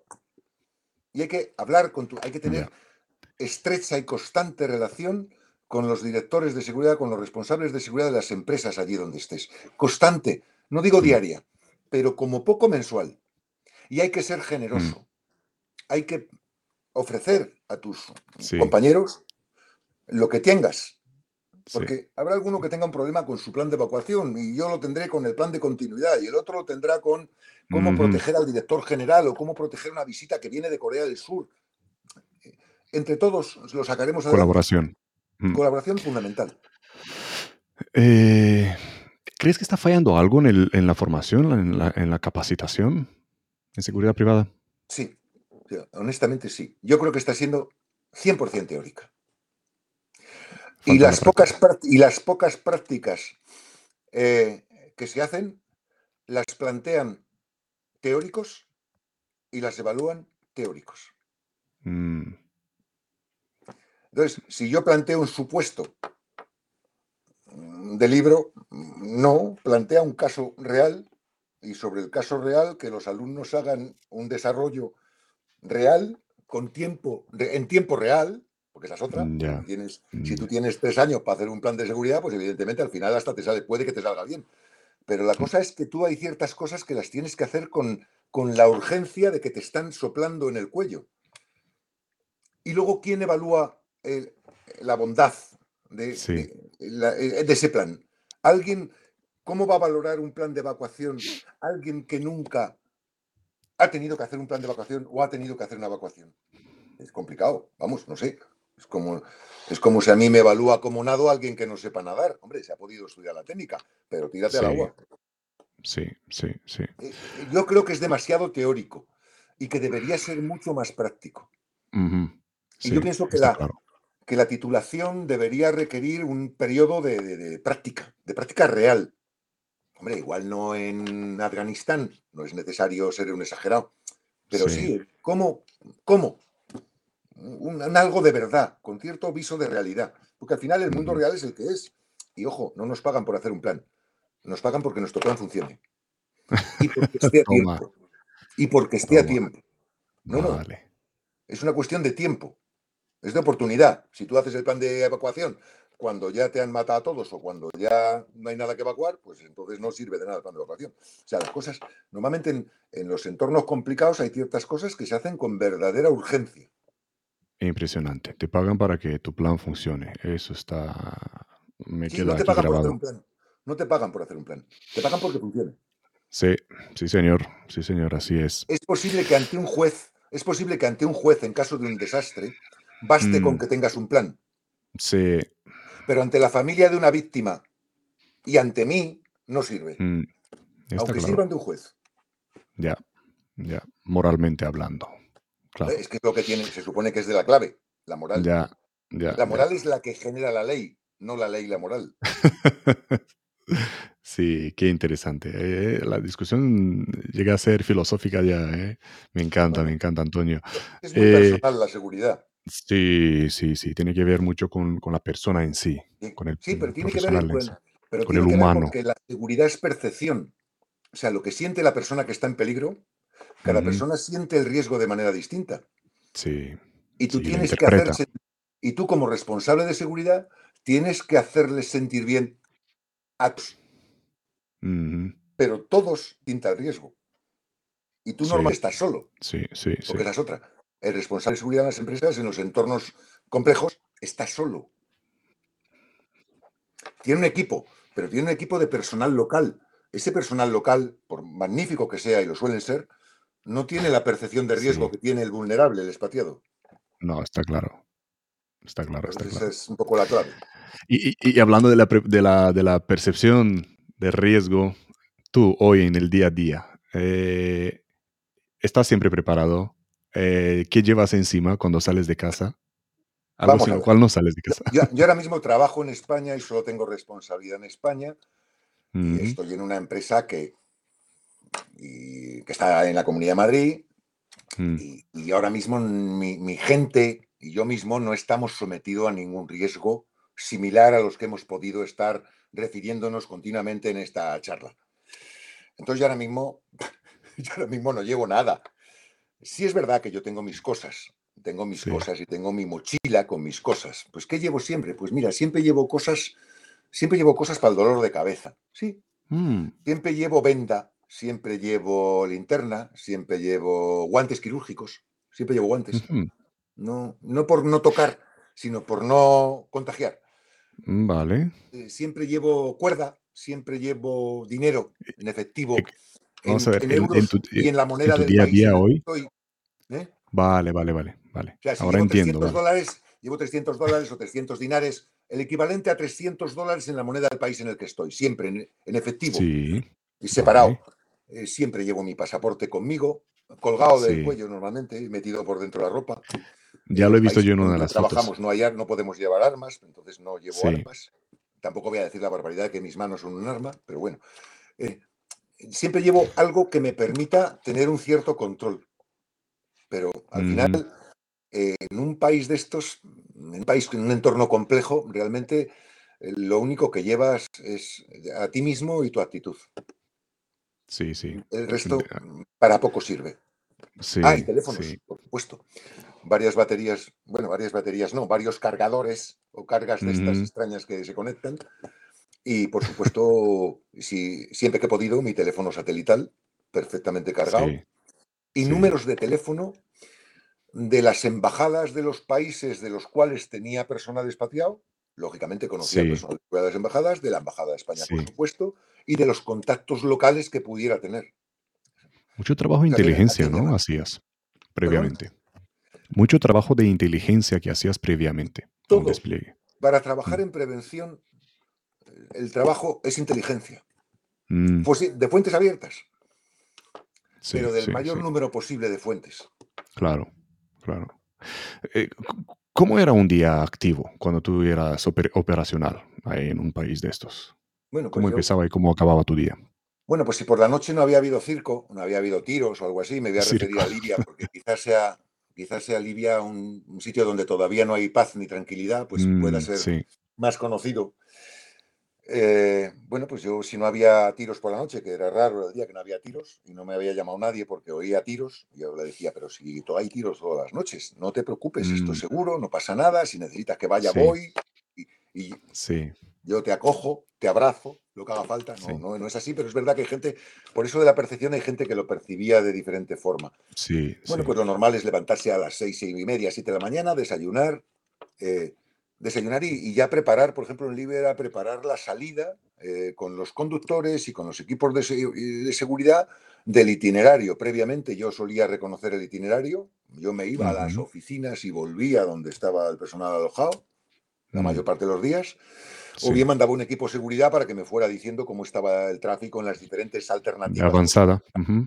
Después iba dando la salida espaciada, espaciados a los vehículos donde iba el personal espaciado Llegábamos mm. a las oficinas y en las oficinas, pues papeleo de seguridad, pues mm. contrato de vigilantes, planes, contactos, ver al de la embajada, ver al de otra empresa, mm, sí. ver, hablar, hablar. El de seguridad, al fin y al cabo, no voy a decir que no tiene que hacer nada, el de seguridad lo que tiene que hacer es estar. Ir aquí, ir allá, hablar con unos, obtener de alguna forma información y cuando termina la jornada, la misma jugada, reconocer itinerario, plan, plan, y volver al, y volver al lugar de alojamiento. Y dirás, pues qué vida más triste. Pues sí, pero es que la vida de un tío de seguridad es estar esperando continuamente que ocurra algo, estando preparado por si eso ocurre, pero realmente la mayor parte de los días, gracias a Dios, no ocurre nada. Ya, La, vida al final es un poco, pues eso, es entrar, es como el día de la marmota con, continuo y así lo vives. Y luego cuando llegas al lugar de alojamiento ya está todo el mundo bien y todo está claro, pues todo está claro para el día siguiente y si no hay ninguna cosa extraña, pues ir a hacer deporte y pegarte una paliza de las buenas. Sí. Una, hora, hora, y media de palizón, como digo, de la edad de cada uno hasta donde le permita la, vida, y, después cenar algo, ver alguna serie, hablar con la familia y dormir, y el día de la marmota, vuelta a empezar. Es que no hay otra cosa. Mm, Las únicas, digamos, no alegrías, pero sorpresas es que venga un directivo de la compañía y entonces le vas a recoger al aeropuerto, preparas la historia para que los procesos de inmigración sean lo más discretos posibles sí. y llevártelo. Llevártelo, llevarlo a las oficinas o llevarlo al alojamiento y poco más. Pero bueno, mm. yo. Entonces, mm, también te digo una cosa, yo nunca me. Mm, como, eh, en según qué situaciones son la única garantía de seguridad, pero yo siempre he optado en perfil lo más bajo posible. He huido, he huido de coches blindados, y he huido de, he huido de dispositivos escandalosos de seguridad. He buscado siempre que mi gente fuera en los vehículos que yo veía como que, veía más por la ciudad donde estábamos. Vale, vale. En por la ciudad y discretamente sucios. Discretamente sucios. No, discretamente limpios. Sin escándalos. sí y cambiando de coche cada, y cambiando de, de marca, modelo y color cada cierto tiempo y aleatoriamente para evitar la localización. Qué, qué, interesante, claro, claro. Em, una vida muy ajetreada, eh, Antonio. ¿Algún truco que usabas para estar despierto o para estar organizado? ¿Usabas algún truco? Para estar organizado, libretita. Siempre, ¿no? Todo lo que se me ocurre, todo lo que tengo que hacer y todo lo que se me ocurre, a veces sin venir a cuento, apuntarlo, mm. que por algo será. Y siempre hay tiempo de tacharlo o de no hacerlo. Y, y, luego, pues, para estar despierto. Hombre, es que cuando, ¿cómo decirte? Eh, si la pregunta es si alguna vez he tenido que tomar algo para estar despierto, cuando, he, cuando he podido necesitarlo, no lo he tomado porque era tal la agonía de sacar lo que tuviera que hacer adelante que no podía dormirme. Entonces nunca he tomado nada. Más mm. allá de café y Coca-Cola y fumar un cigarro tras otro. Pero quiero decirte, tomarme algún medicamento, algún tipo de, eh, tema para que me tuviera, no, porque no, no porque cuando estás, muy apretado no te hace falta nada porque no te puedes comer. Sí, sí, te pregunto porque, por ejemplo, mm, me viene a la cabeza mm, cuando estaba en Israel, con Isa, con Isa Israel, el instructor que nos estaba dando la formación, que, estuvo de, escolta para los eh, dignatarios de Israel. Eh, me, acuerdo que nos contaba uno de sus trucos a veces cuando estaba ahí de pie, que tienes que estar al lado de la puerta o de la entrada o mm. donde sea horas y horas. Eh, inmóvil, tenía una aguja en el bolsillo, una aguja que de vez en cuando se estaba pinchando para por el dolor estar despierto. Y decía que llegaba a casa y tenía ya sangrada la pierna ahí detrás del bolsillo. Truquitos así, ¿no? No, yo la verdad es que nunca, me, como nunca, ya te digo que no he sido escolta, no, no, he tenido esa experiencia. Y por lo tanto no he tenido esa necesidad de permanencia estática en un determinado lugar, lugar o hacer una vigilancia, una contravigilancia larga o cualquier cosa de estas, pues entonces nunca he tenido esa necesidad. Cuando he tenido la necesidad de estar despierto, era tal la situación que había que no me hacía falta ningún estímulo porque ya tenía bastante. Y vamos a ver, tú ahí disponías de uno de los mejores cafés del mundo, ¿no? ¿Mejores? Tenías, disponías de uno de los mejores cafés del mundo. Sí, sí, sí, claro que sí. Café y Coca-Cola es lo que más te mantiene. sí, y, tabaco. claro, claro, en el mundo árabe eh, tiene una manera de preparar el café buenísimo. Sí, sí, sí, negro. Em, ¿Cuál es el arma preferida de Bueno, me han gustado siempre las armas y siempre he ido armado. Eh, hmm. Es cierto que, ¿cómo te diría? Cuando estaba en activo, mm, en, la, de mi época los oficiales llevaban pistola, pero yo he querido siempre llevar fusil, fusil y pistola. Y cuando de paisano a veces la mayor parte de mi vida he ido armado siempre de paisano. En España había un problema de terrorismo, pues mi arma preferida es la Sig Sauer, la Sig Sauer P220. Ah, mira. La mayoría me dice que Glock. Aquí casi todo el mundo me Bueno, es que, yo soy, muy, yo soy muy viejo y a mí la Glock me ha pillado un poco moderna para mí. Sí. Vale, vale. Pero también es verdad que la Glock mm, tengo las manos muy grandes, eh, soy yo muy grande y la P220 es muy grande y me mm. siento muy seguro. Otra grande es la Beretta también. También es grande, sí, pero también es lo que te digo. los, americanos compraron Beretta porque no estaban dispuestos a gastarse lo que valía la Sisauer. Ajá, ajá. Y porque no les dieron la patente. Es mejor la Sisauer que la Beretta. Qué bueno. Y no digo que sea mejor que la Glock. Sí, sí. Porque no sé cómo es la Glock, pero tiene buen pinta la Glock. Sí, sí, sí, sí. Mm, vamos al mundo eh, virtual. Una de las últimas preguntas ya. Eh, ¿Crees que son necesarias las redes sociales eh, para nosotros? Yo creo que son muy necesarias porque es una manera de obtener información de fuente abierta. Porque al final, mm.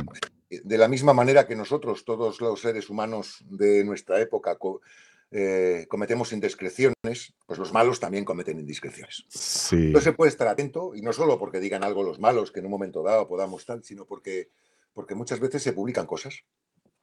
Porque podemos ser capaces de, detectar también vulnerabilidades en nuestro personal. Yo he visto muchas veces en redes sociales que los propios expatriados de la compañía para que he trabajado mm. eh, ponían cosas en redes sociales que daban más, daban más que pistas sobre la situación, la composición, el horario y las actividades del personal. ¿Y qué hacías? ¿Les llamabas la atención? ¿Qué hacías? Eso y les decía, nene, así no vamos a ningún sitio. Mm, ya. Entonces, nos vienen bien, nos vienen bien. Sí, sí. Hombre, no soy un fan de redes sociales, ya me ha pillado mayor, pero sí soy relativamente activo en Facebook, no especialmente activo en LinkedIn. Mm, soy más de soy más de mirar y leer que de escribir yo. Vale, vale. Y como tú decías, de colaborar con gente de, nuestro sector, mm. es en las redes sociales donde ves lo que pone también. Sí, veo cosas, pero yo prefiero el juntarme con. Prefiero eh, que los contactos sean directos y, que sea por eh, un grupo de WhatsApp o de Telegram. Vale. Mm, igual Más cercano. Extraña ligada a la edad, pero no acabo de fiarme de hasta dónde llega la cosa. Y aparte prefiero conocer a las personas con las que me relaciono o conocerlas a través de un amigo. Sí. Eh, porque mm, todo el mundo es bueno hasta que deja de serlo. Ya, ya, ya. Eh, otra pregunta, Antonio, me decías que eres una persona que mide dos metros, de 100 kilos. ¿Crees que en este mundo el tamaño corporal importa? Sí. Y en seguridad importa. Mm. Si tú te vas, no, relación que no es, que no es especialmente afortunada, pero bueno, vamos a hacer con dos mm. ejemplos. ¿Es mejor una pistola grande o una pistola de bolsillo? Mm. ¿Una pistola con 15 más 1 o una pistola con 6? ¿Es mejor 44 Magnum o 22 LR? ¿Es mejor un pastor alemán o un chihuahua? Ahí le has dado, sí. No, yo pienso, no. Eh, fuera de las posibles bromas que pueda traer consigo esto, eh, hemos, hemos, hablado de confianza. Hemos hablado antes de la confianza que, debes, que debe vale, vale, vale. el responsable de seguridad. Sí. Hemos hablado de la actividad física responsable de seguridad. Mm. Sí. Eh, yo creo que la debilidad corporal en, las cuestiones de seguridad no, no irradia especial confianza. Aunque evidentemente hay gente mm, aparentemente muy débil eh, que te puede dar un disgusto a los que medimos dos metros y pesamos 100 kilos. Pero mm, en la primera impresión ya los, eh, una cierta potencia física de alguna manera disuade partes de la amenaza. Sí, sí, sí, sí, sí. Es una opinión, es que yo siempre he sido muy grande. Sí, y concuerdo contigo, concuerdo contigo. Ya somos dos, de, casi dos metros. sí, sí, sí, concuerdo contigo. Em, Antonio, eh, claramente eh, eres una persona que, ha inspirado a muchos. Eh, eres una inspiración para el sector, pero ¿quién inspira a Antonio? Bueno, pues voy a hacer una estupidez, mm, pero una estupidez no porque la sea en sí misma, sino porque mucha gente lo dirá. A mí me gusta mucho Sun Tzu, El arte de la guerra, el libro de Sun Tzu. Y me gusta mucho El príncipe de Maquiavelo. Y me gusta mucho leer historia militar, especialmente historia militar relativa a acciones de pequeñas unidades no solo de operaciones especiales, vale. de, unidades de poca gente donde la iniciativa personal a todos los niveles tiene, ha sido decisiva. No me interesan, no me interesan, no me interesan las grandes batallas, los grandes movimientos de tropas. Me gustan más los héroes de Telemark, por decir una película, que Tora, Tora, Tora, por decir otra película antigua. no sé, me gusta la iniciativa personal, me gusta el, valor que aporta el individuo al conjunto. Y eso es más fácil verlo en una pequeña unidad. Y aparte tengo claro una cosa, el director de seguridad, el gerente de seguridad corporativa, siempre, siempre, siempre está solo. Ya. Y lo que no hagas tú, no lo va a hacer nadie, porque no es su función. Entonces, es mejor, yo en eso apuesto por la colaboración, apuesto por la colaboración entre, entre homólogos, entre, entre responsables de seguridad, pero apuesto mucho eh, por un previo trabajo que es muy individual, es el del responsable de seguridad, y luego llevarte a tu mm. terreno a las personas a las que proteges.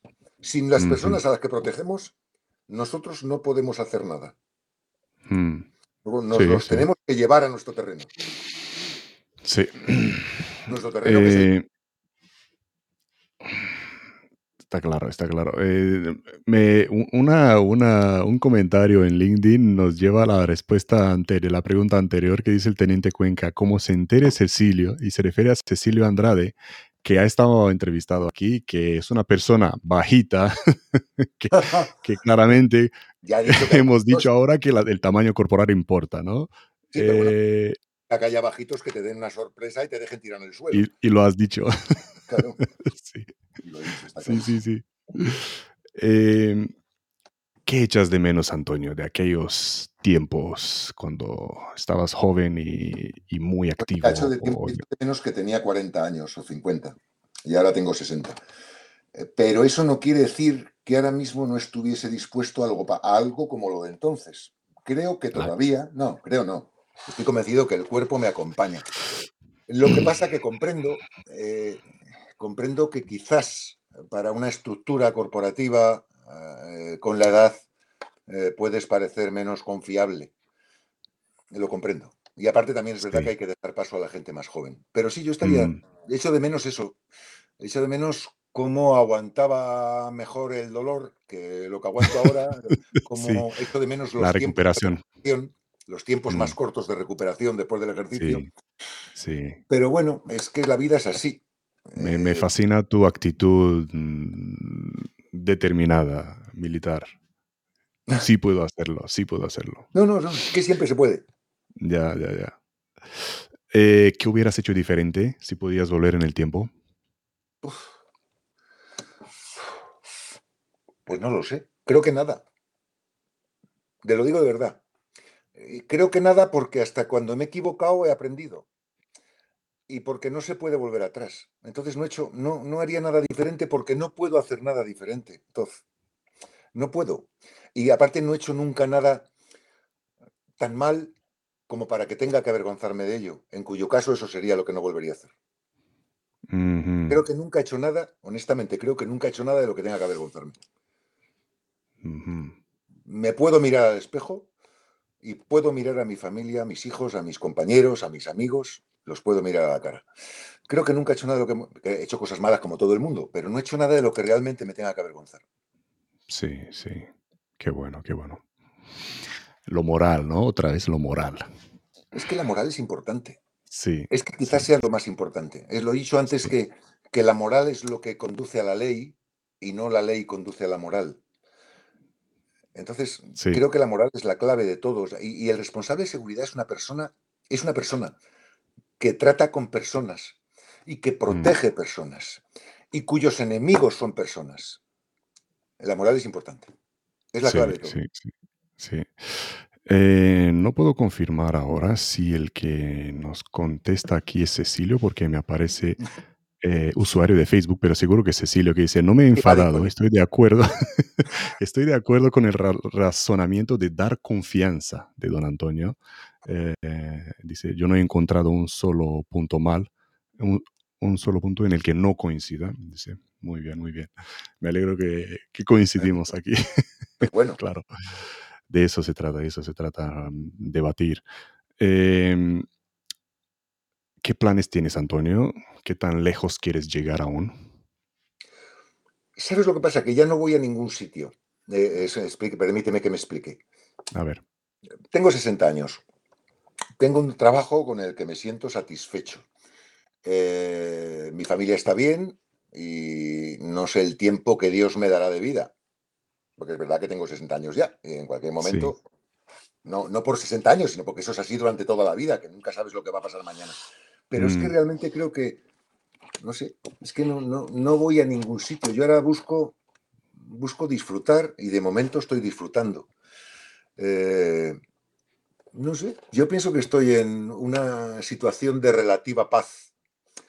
Y eso no quiere decir que no estuviera dispuesto a, no sé, hacer una locura. Sí, estaría dispuesto a hacer una locura, una cosa que podrían sí, llamar locura, pero bueno, es que eh, me va la marcha. En España decimos mucho, usamos la expresión me va la marcha. me va la marcha. sí estaría dispuesto a hacer una locura otra vez, no sé por cuánto tiempo, pero no sé. me- quizás me estoy, también me estoy haciendo más cómodo. Quizá Mm, también me gustaría dedicarme a un poco otra vez a enseñar. Igual que soy profesor de Derecho Humanitario, pues no sé, me gustaría hablar de seguridad, me gustaría, me gustaría f- contar eh, cosas que he hecho, no sé, no sé. Pero no, es que es lo que te decía antes, pues, que suena como raro, ya es un hombre que no tiene ambición, no tiene metas, no. Es que, mm, ¿cómo decirte? Mm, Ahora mismo vivo el día sí. O como estoy dice el, lo dice el teniente cuenta en LinkedIn, es sencillamente disfrutar hasta que dure, ¿no? Sí, sí, claro, porque eh, realmente yo he conseguido un trabajo hace cosa de tres meses. Eh, Cuando volví de México estuve eh, diez meses sin trabajo.